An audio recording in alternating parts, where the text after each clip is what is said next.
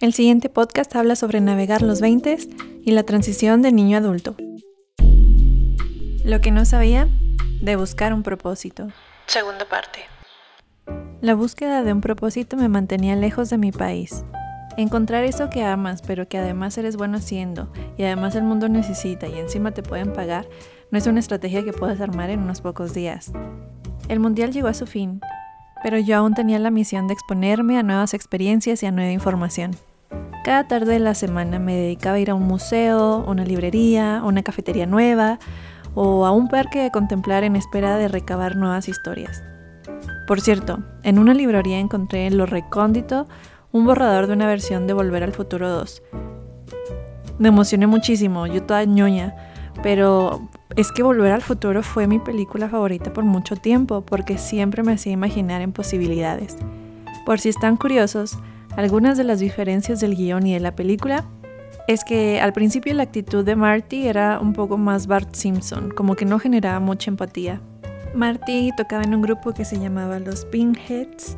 El Doc vivía en una casa victoriana, pero al lado de un McDonald's, y se rehusó a vender su casa a más franquicias. Y lo que querían decir con esto era que estaba pasado y presente viviendo juntos. Experiencia nueva, información nueva. Experiencia nueva, información nueva. Hacer esto también me daba el tiempo y el espacio para eliminar el parloteo de la mente, el ruido interno y el acceso de lo que está debajo de la superficie nublada y abarrotada. En ese espacio yace la respuesta a muchos de nuestros desafíos. También la meta de buscar la felicidad me empezó a parecer sobrevalorada. La felicidad no dura lo que esperábamos, y los malos momentos se superan más rápido de lo que pensamos. ¿Qué estábamos persiguiendo entonces? En las librerías me topé muchos libros nuevos que hablaban sobre el tema de la felicidad. Aparentemente, la felicidad puede ser alcanzada por una mezcla de cuatro cosas. Uno es tener nuevas experiencias. Dos es apreciar lo que ya tienes. Tres es pasar tiempo de calidad con tus amigos o familia jugando. Y cuatro, haciendo cosas que sean significativas para ti. Supuestamente hicieron un estudio y llegaron a la conclusión de que no hay más. Son esas cuatro cosas las que nos dan felicidad. Al enterarme de esto me puse a pensar en que capaz que no había nada malo y más bien mi crisis existencial era solo porque necesitaba algo de novedad. En los parques y cafés recogía historias de personas, como la chica que tenía una mesa inundada de papeles que resultó ser guionista de un documental de Kurt Cobain al chico que estudió en España y que resultó que teníamos un amigo de Chihuahua en común. Imagínense la posibilidad de que eso pasara. A Víctor de Suiza, de unos 70 años, que me contó de las ocasiones donde había usado reverse racism y me dio lecciones de historia afroamericana. Y ya más en confianza me contó que no le gustaba el frío y tenía casas alrededor del mundo donde siempre pudiera vivir en verano. Quiero ser como él, pensé. Imagínense tener ese dinero. Entre más tiempo pasaba allá, Nueva York fue perdiendo su brillo. Antes de esa experiencia tenía el deseo de que en un futuro podría mudarme ahí. Pero al ver cómo vive la gente allá más de cerca, entendí la otra realidad, sobre todo siendo minorías. Mi roomie de Airbnb tenía que dar su cuarto y dormir en el sillón para poder mantenerse. Seguro han escuchado que por cada dólar que gana un hombre, una mujer gana entre 70 y 80 centavos. Lo que se dice poco es que eso equivale al salario de una mujer blanca. A las mujeres asiáticas les va algo mejor con 88 centavos por dólar. Las mujeres afroamericanas reciben 65 y las mujeres latinas solo 59 centavos, casi la mitad. Estos datos son del Economic Policy Institute a 2018. Ahí entendí que cada mujer latina que se muda a Estados Unidos deliberadamente se coloca en el último eslabón de la cadena alimenticia. Esto me hizo pensar de nuevo en el sentido de pertenencia. ¿Cómo encuentras que perteneces a este lugar si todo el sistema se encarga de castigarte o limitarte los recursos? Un día me fui al Washington Square Park a dibujar. Cuando la noche se acercaba, me fui a cenar y regresé a mi Airbnb. Me encerré en el cuarto y me puse a leer. Me empecé a sentir rara, Sentía que el corazón no estaba palpitando más fuerte de lo normal. No le presté mucha atención y pensé que se me iba a pasar al rato, pero la sensación seguía y cada vez la sentía más fuerte. y pasaron dos cosas en mi cabeza.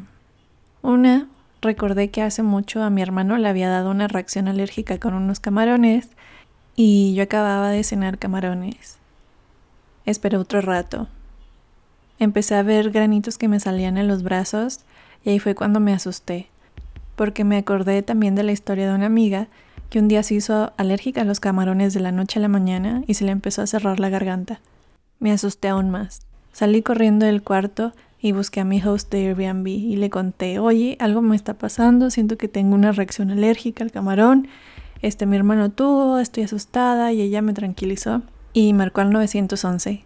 Busqué en Google una farmacia que estuviera cerca porque ya me veía yo ahí con la garganta cerrada, moribunda. Me asusté más. Sentía sudor frío en mis manos. Las piernas me temblaban. Veía mi piel con manchas rojas y pensé, esto no es normal, necesito medicina ya. Salí corriendo a la farmacia casi gritando, abran paso que me estoy muriendo. Y mi host de Airbnb iba atrás de mí con un teléfono en mano. Finalmente llegué a la farmacia y pregunté a la persona que atendía por una medicina contra la alergia. De aquí a que habíamos pedido una ambulancia habían pasado más o menos 15 minutos y noté que me iba calmando. Mi corazón ya no palpitaba tan rápido. Y me esperé. Me esperé ahí un rato en la farmacia y noté que me iba calmando cada vez más. Al rato llegó la ambulancia. Lo que yo no sabía es que cuando llamas por una ambulancia también llega una policía y los bomberos. Sinceramente vi esos tres autos con las sirenas prendidas llegar y me dio muchísima pena porque yo era la persona detrás de tremendo escándalo.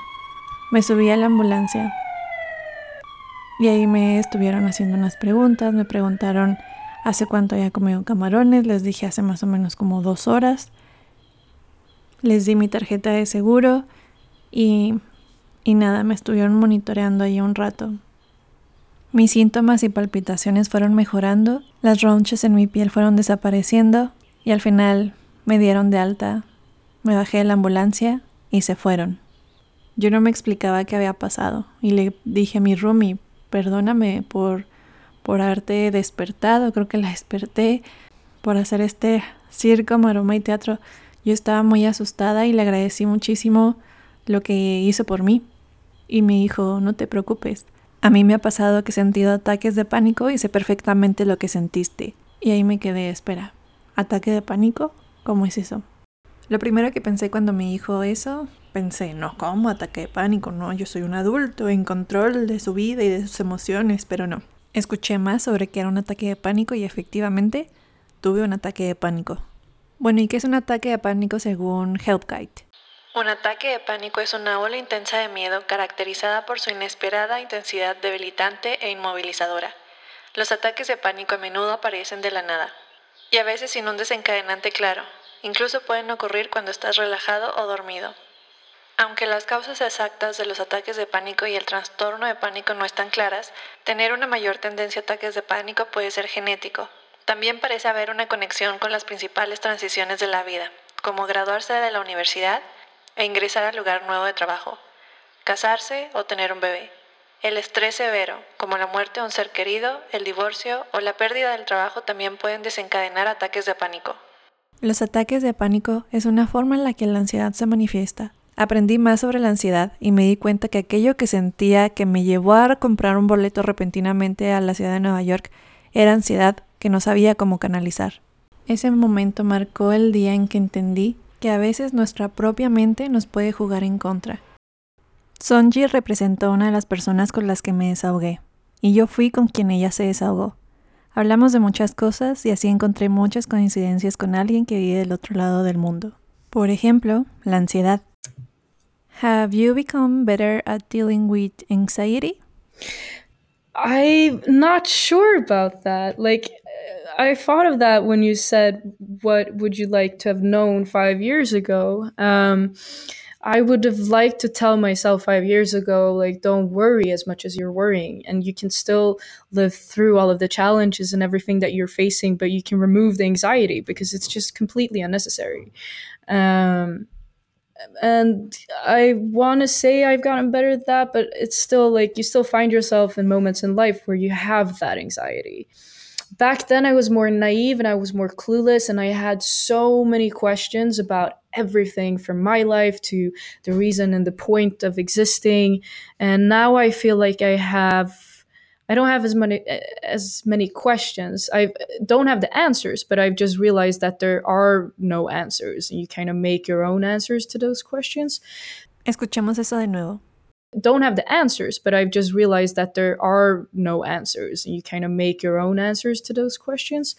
Um, so I don't focus a lot on thinking about those things. So that automatically brings down my anxiety. I'm not as seeking as I was before.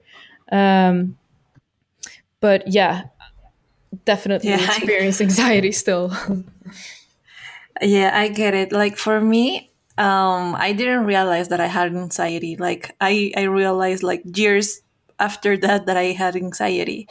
So it was hard to point that out because you when you don't know if you have this thing, you don't know how to deal with it. You just like feel emotional and the worst gonna end mm. for you. So um, I I realized after like maybe a couple of years that I had anxiety. So anxiety, it's about you may be thinking that you are able to see the future and the things that are gonna gonna go bad.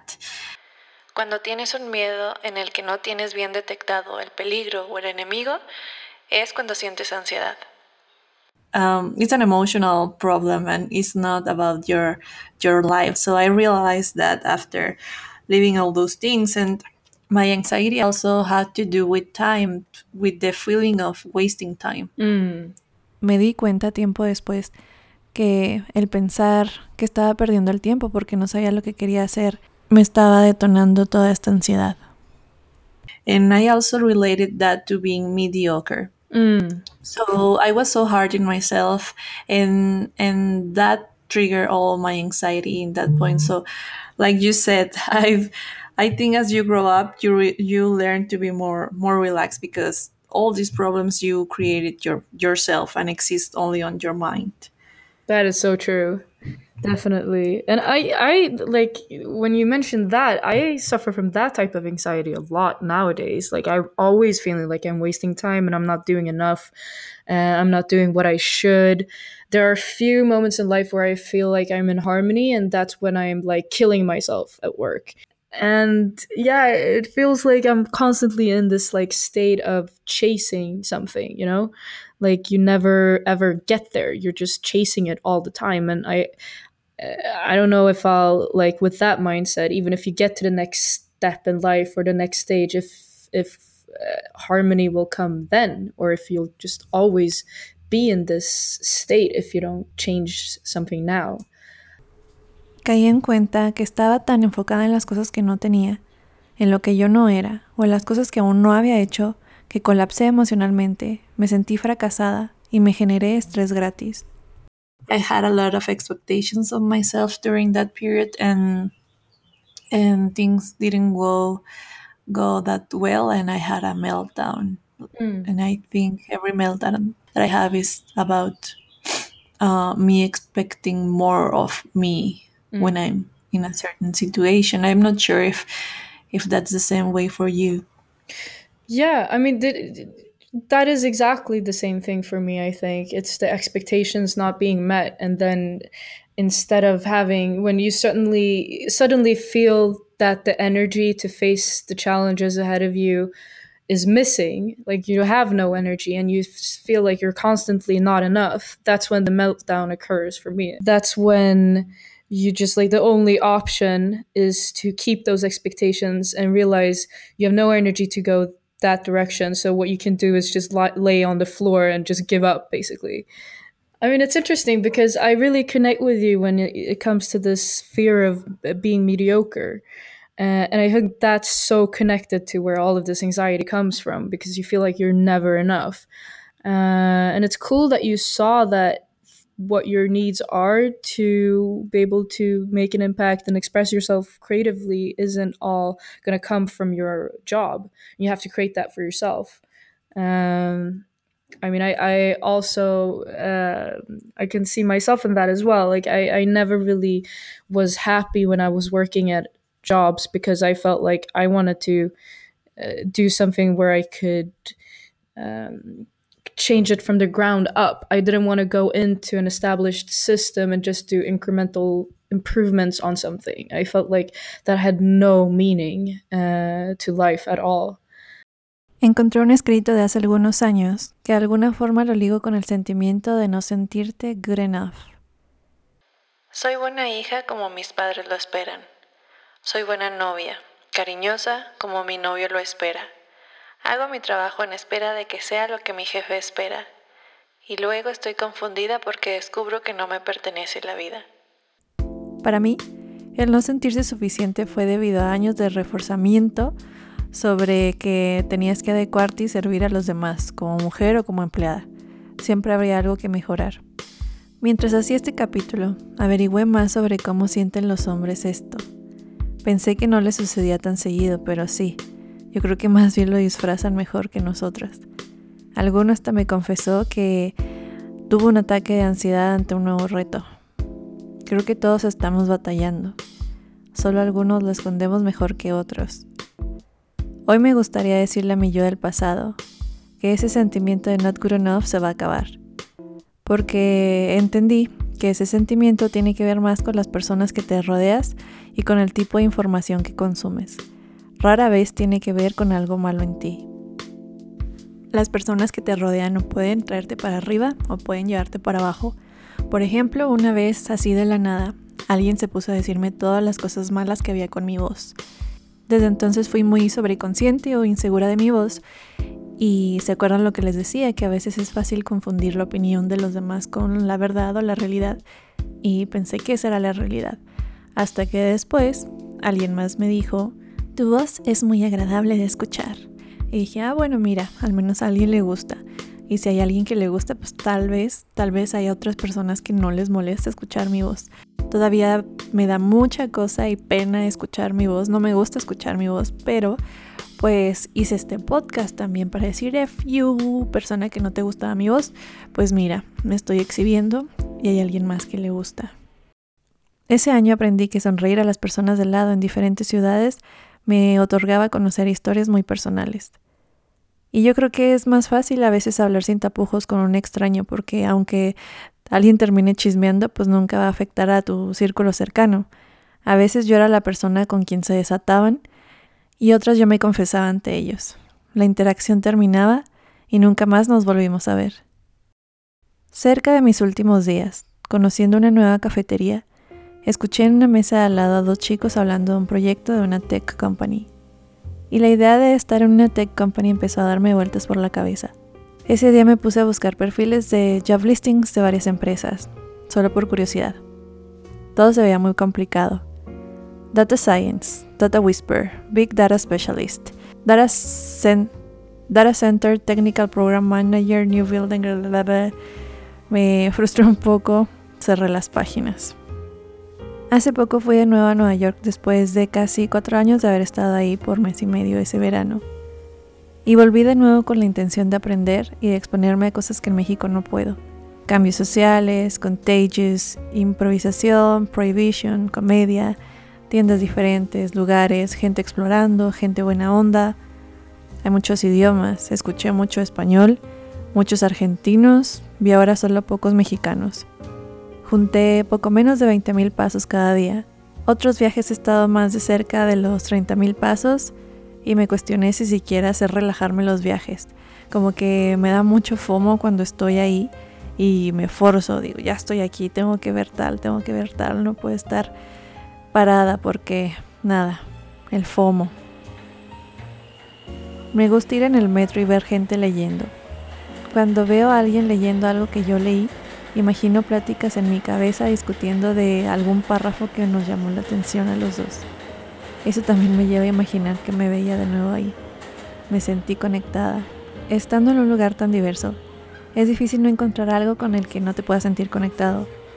Cuando digo esto, me refiero a que te sientes conectada o reflejada con tu entorno, a las cosas que estás haciendo, incluso a lo que alcanzas a ver para tu futuro.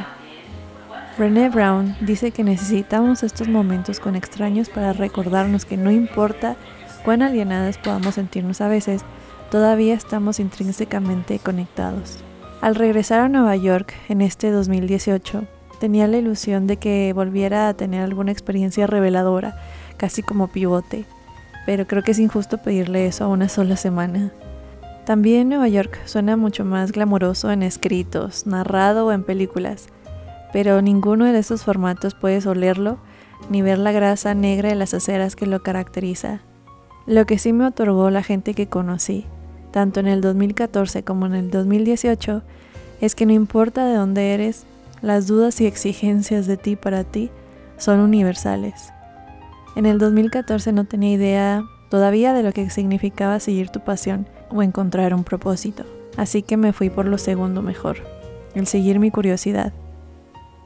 Y también me cuestioné sobre el concepto de tener un propósito en la vida, a lo mejor y ni existe, a lo mejor nunca lo vamos a tener claro. Más bien es como un horizonte allá a lo lejos que nos permite verlo para seguir caminando. En el día a día se presentan retos y debemos definir si esa interacción nos deja algo o no. Si lo volveríamos a ser gustosos o no. Pensar en que estamos gastando el tiempo y ver si dedicamos más o menos de nuestro tiempo, energía y esfuerzo a un proyecto. Cierro con una frase de Maya Angelou que leí justo estando allá ese verano de 2014.